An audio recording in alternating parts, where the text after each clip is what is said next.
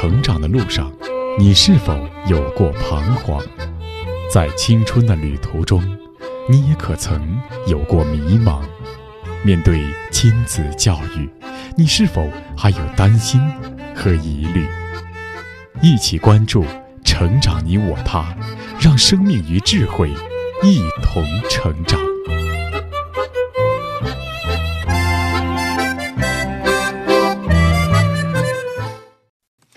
愿生命与智慧一同成长。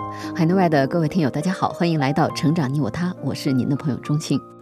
听众朋友，在青少年的成长过程中，常常会对一些杰出人物或著名人物产生敬佩之情，并且会模仿参照。我们通常称之为榜样，也就是在心理学和社会学理论中被称为重要他人的概念。研究者发现，榜样的力量是巨大的。但是，当我们意识到榜样的力量时，也需要注意到，每当我们为青少年提出一些值得学习的榜样时，因为人总有追求完美的倾向，尤其是中国的传统文化中，几乎所有的楷模、标杆人物，在宣传的过程中，常常被塑造成了不食人间烟火或者高大全的形象，这又恰恰使得这些人物失去了真实的力量。事实上，许多模范人物就是我们身边的普通人。同时，一个人之所以长成他的样子，与其成长的家庭环境、文化背景、人生经历有很大的关系，是综合因素所致。因此，湖南著名女作家阮梅在受邀采写、获得时代楷模称号和七一勋章，在二零一九年因公殉职的大学生村官黄文秀的时候，阮梅给读者所呈现的就是一个如邻家女孩般亲切可爱的大山里的姑娘。在阮梅写作的纪实文学《一个女孩朝前走》当中。作者没有把笔墨的重点放在黄文秀如何放弃了大城市的工作条件，回家乡带领乡亲脱贫致富的事迹上，而是将笔墨重点放在了黄文秀幼年的家庭，他的父母和兄弟姐妹之间彼此相爱的故事，他们为生活而奋斗、对理想不懈追求的这样的故事上。读这样的一本书，对于我们理解一个杰出人物的成长，尤其是在家庭教育当中，父母对孩子的榜样作用有着非凡的意义。那从今天开始呢，我们的节目就将持续播讲阮梅所著的《一个女孩朝前走》，一起来回顾黄文秀的成长之路。她为什么那么阳光善良？为什么甘愿回到贫穷的家乡去服务？从家庭教育的角度，给了我们一些答案。我叫黄文秀，来自广西壮族自治区百色市田阳县，壮族人。这是黄文秀生前所录制的珍贵视频音响。那时的他正奋斗在脱贫攻坚第一线。黄文秀，一九八九年出生在广西壮族自治区百色市田阳区巴别乡德爱村多柳屯。从小家境贫寒的他勤奋求学，立志报效家乡。二零一六年，北京师范大学硕士毕业，他放弃在大城市工作的机会，毅然返回贫穷的家乡。大家好，我是哲学学院思想政治教育专业二零一六届的硕士毕业生黄文秀。毕业之后，我选择回到家乡工作，目前在百宁村担任扶贫第一书记。百宁村是一个自治区级的深度贫困村，希望大家多多关注农村发展，多多支持农村工作。二零一九年六月十六日晚，黄文秀从百色返回乐业途中遭遇山洪，因公殉职，年仅三十岁。黄文秀牺牲后，被追授时代楷模、全国优秀共产党员、七一勋章等荣誉称号。被评为感动中国二零一九年度人物。我们现在所处的这个时代是一个非常美好的时代，也深刻的认识到我们百色作为脱贫攻坚的一个主战场，呃，如何将百色革命先烈们奋勇前进、不断拼搏的精神传承下去，呃，作为青年一代，我们责无旁贷。同时，作为驻村第一书记，我有信心在党中央的正确领导之下，不获全胜，绝不收兵。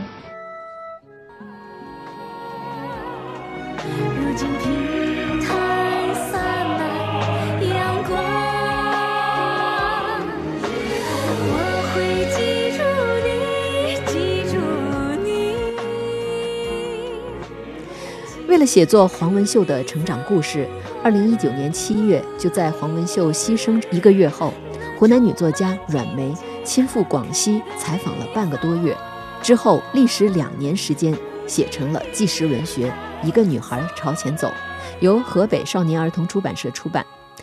阮梅是一位长期致力于青少年成长问题研究的作家和专家，曾经写作长篇报告文学《世纪之痛》《中国农村留守儿童调查》《最同类》《亲爱的女儿》等作品。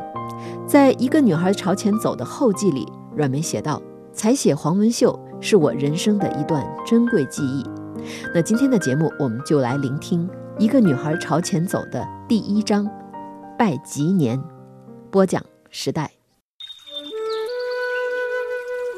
第一章，拜吉年了。在祖国西南边陲的大石山里，有一个村子叫德爱村。德爱村里有个柳上屯，屯里有户人家，爸爸叫黄忠杰，妈妈叫黄彩琴，祖孙三代六口人同住在这一个屯。爸爸黄忠杰可是屯里公认的好人呢。看到哪家阿公推车上坡上不去，他会帮着下死力的推车屁股，一直推到坡顶；看到哪家阿婆挑了麦子走小田埂费力，他会帮着把麦子挑到阿婆的屋场门口，再回自己的田里挑麦子。妈妈黄彩琴从跨进黄家门的那天起，就只低头做事，不扯新衣裳，不花家里钱。爸爸黄忠杰在哪儿，妈妈黄彩琴就在哪儿，两个人好的像一个人。他们像柳上屯里老辈人那样，过着日出而作、日落而息的田园生活。大石山里没有电，两个人点亮煤油灯，做一两个时辰的晚工，便熄灯睡觉。大石山里路不通，两个人一前一后，身背青篾篓，踩着青石板上山，再踏着青草皮下山。不好走的陡坡，拉一拉手跨过去。山下没有水塘，吃不上水，两人结伴到大石山腰里去担。哪怕一天只能挑一担、两担，他们也不心慌。大石山里有好听的虫鸣鸟叫，大石山里有数不尽的忍子果、枇杷果、野桃果。他们生活的。百色市田阳县虽是广西壮族自治区比较偏远贫穷的山区，但这里瓦蓝瓦蓝的天空下有白云朵朵，朵朵白云下有层层叠叠的大石山，层叠山峦里有万紫千红的花草树木，树木相伴在一起，铺满了山岗，点缀了大地。巴别乡爱德村柳上屯是田阳县唯一没有。地表水的地方，吃水用水都只能靠天上落下的雨水。因为没有水，柳上屯的人祖祖辈辈没人种稻谷，可以供人们耕种杂粮的地块也分布在几十座石山上。为了储存雨水，早些年有的人家就从老远的巴别街买来水泥、沙石，在屋场边建起大水柜。爸爸黄忠杰和爷爷也砌了个水柜。可在旱情严重时，水柜里还是没有水，买不起金贵的大米，他们就在七亩地里种下好多玉米。等玉米棒子长成金黄金黄的了，一棒一棒的掰下，剥下玉米粒，磨成粉，熬玉米糊做主粮。没有钱买家用，他们就种八角、甘蔗、番薯卖钱。没有太多吃的，遇到粮荒时，一天只吃两顿充饥。为了多些收入，除了种地，他们还饲养了十二头猪、八头牛和五匹矮马。家里力气活多，他们和邻居一样养了马匹当脚力。平时，妈妈黄彩琴下死力做七亩地里的活，爸爸黄忠杰就把所有的劲头使在了那些能赚钱又能做脚力的牲畜身上。要是六畜兴，肚里必有精。黄忠杰念的经来自借来的书本和报纸。读过初中的他，发现了书里报纸上有用得上的序幕技术。晚上准会点着煤油灯，用钢笔一个字一个字地抄写下来，反复地看，恨不得把每一个字都吞到肚里去。有了书上教的技术，在缺水少粮的柳上屯，他喂的牲口总是膘肥体壮，让人羡慕的不行。黄彩琴原本就患有先天性心脏病，后来得了脑膜炎，慢慢的，她的后遗症越来越严重，有时候连气也喘不上。黄忠杰便包揽下田地里所有的活儿，一个心眼疼着老婆彩琴。只盼能顺顺吉吉地养大儿子茂义，女儿秀娟。同在一个屯子里住的奶奶和爷爷，看儿媳身体下不了力做事，就帮衬着儿子儿媳带娃娃们。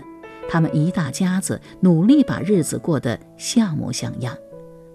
就在二叔公家的旁边，黄忠杰推倒旧木板楼，整好地基，搬来大石山脚的石头，使上一仓库的陈年旧木。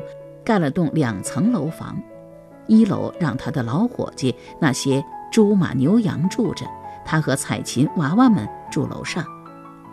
李子树叶开始泛黄的时候，天就凉了；山脊开始被寒霜染白的时候，大年来了。寒霜封住了层层山峦。这一天是一九八八年的除夕之夜。整整一个下午，奶奶将房前屋后打扫得干干净净，连一片树叶都不放过。爸爸和爷爷爬上山腰去挑水，来来回回好多趟，将大水柜挑得满满的。哥哥小茂义蹲在灶前烧火，把捡来的枯枝利落地拢成把，一把把填进灶肚。小娟儿。依傍着哥哥坐在小板凳上，看灶里的火苗一朵一朵地往上跳，听锅里咕噜噜的汤水响，闻猪肉久煮在锅里的浓浓肉香。小猫一小娟儿盼呐盼，盼了好久呢，终于盼来了这个可以吃猪蹄的大年夜。爸爸已在木案板上腾腾腾地砍那两只好大的猪蹄了，猪蹄是在。灶火里烧过的，烧得半熟，外皮焦黄，透出诱人的香味儿。小猫一闻到了，小圈儿也闻到了，但他们没有讨要。爸爸说了，这顿年夜饭必须大家一起做。等做完了，摆上四方桌子，大家都坐好了。爸爸和爷爷给祖宗们敬了酒。爸爸说开始，大家才可以吃。爸爸把砍好的猪蹄用脸盆装好，一块块往大铁锅里放，又捡了几块柑橘皮，抓一把自家种的八角撒在锅里面。不到一刻钟，肉香更加浓郁了。在这个大年三十的晚上，一家人按照往年的规矩一起做年夜饭，没有一个闲人。爷爷用火钳夹出一堆带火苗的老柴炭，来烧燃老树兜。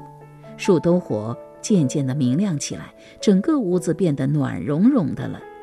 做完了，厨房伙计的奶奶擦净了手，麻利地端出了细篾针线篮子，就着兜火的光亮，为小娟儿缝布鞋的最后一圈针脚。习惯了低头做事的妈妈，当然也不会闲着。暗淡的灯光下，视力已经不好的妈妈把头埋得很低很低。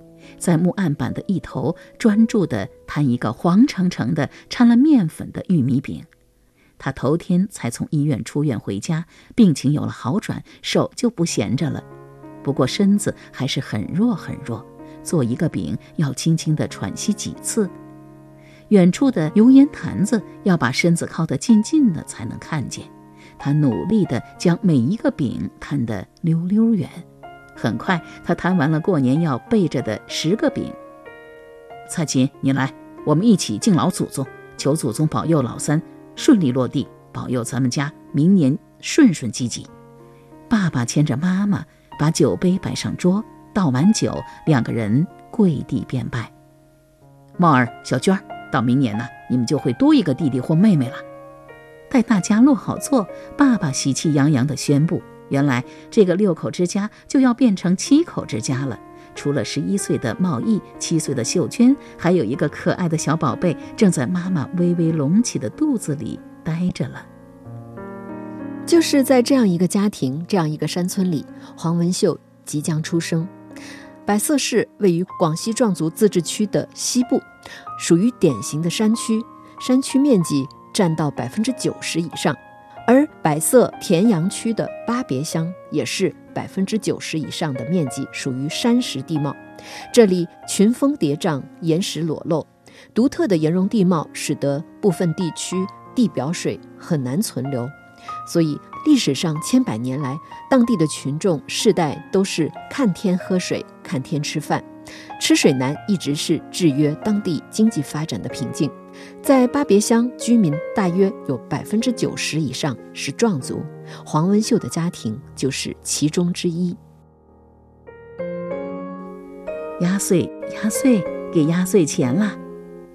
煤油灯下，脸色开始红润起来的妈妈从口袋里掏出一个包裹着蓝印花布手绢，取出两张两角的钱，一张给了哥哥小猫易，一张给了妹妹小娟儿。妈妈顿了顿，又拿出一张来。这一张比刚才给兄妹俩的要大。哥哥看出那是一张两元的票子。妈妈把钱给了爸爸。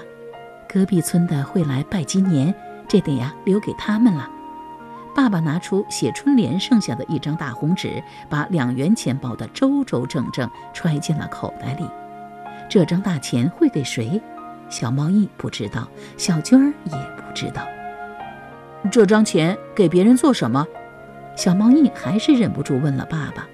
爸爸说：“过两天隔壁村的叔叔伯伯会来舞狮子。”于是兄妹俩开始盼望拜吉年，盼望隔壁村舞狮子的叔叔伯伯早一些来他们家。大石山里的柳上屯人很穷很穷，平时嘴馋了便使力哭闹，也哭闹不出爸爸妈妈的钱。可奇怪的是，到了拜吉年时，家家户户，不管是有钱的人家还是没有钱的人家，都像是有钱人了，个个出手大方。比如小猫一家，爸爸就说：“到了初二的晚上，咱们就用红绳头啊，把这个红包缠好，挂在房梁上。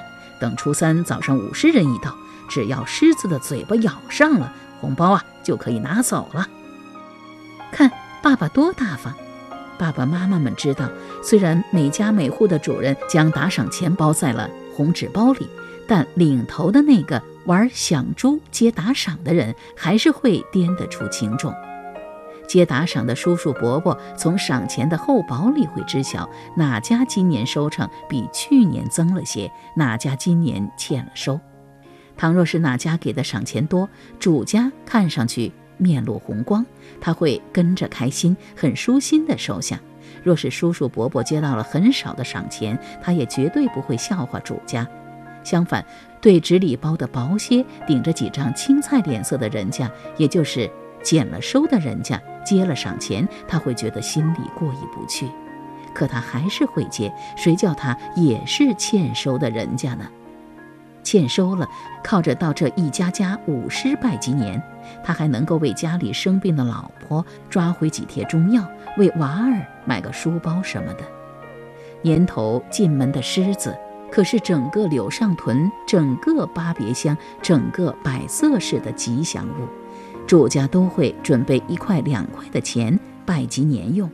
你帮我，我帮你，大石山里的人家不都是这么帮衬着过吗？好不容易到了大年初三，漫天寒风中来柳上屯拜金年的武士队来了。门外响起了邻居家的鞭炮声，武士队的敲锣打鼓声，领头人的珠气碰击声和伙伴们的说笑打闹声。小猫一小娟儿从被窝里一仰头，立即爬起来，胡乱穿上衣裤，跟在爸爸后面去开门。爸爸把门打开，一个扮大头佛的，两个扮狮子的，一个引狮子的，开始在门外表演。两个人一会儿扮演睡狮，一会儿扮演醒狮，又是洗面，又是挖耳，又是抢珠，又是打滚的，把兄妹俩逗得哇哇直叫唤。厉害哇，厉害呀！两个武士人身着红衣，腰系绿汗巾，好威风。待耍过了整套把戏，红布狮子牛高马大的趴在两个武士人的后背上，大摇大摆走进家门，把头抬起来，叼住了吊在房梁上的包了两元钱的红纸包。这里所描述的过年舞狮是广西百色市田阳区当地的民间特色活动，每逢过年过节、五谷丰登、盛大活动的时候，当地群众都以舞狮为乐，被称为田阳舞狮。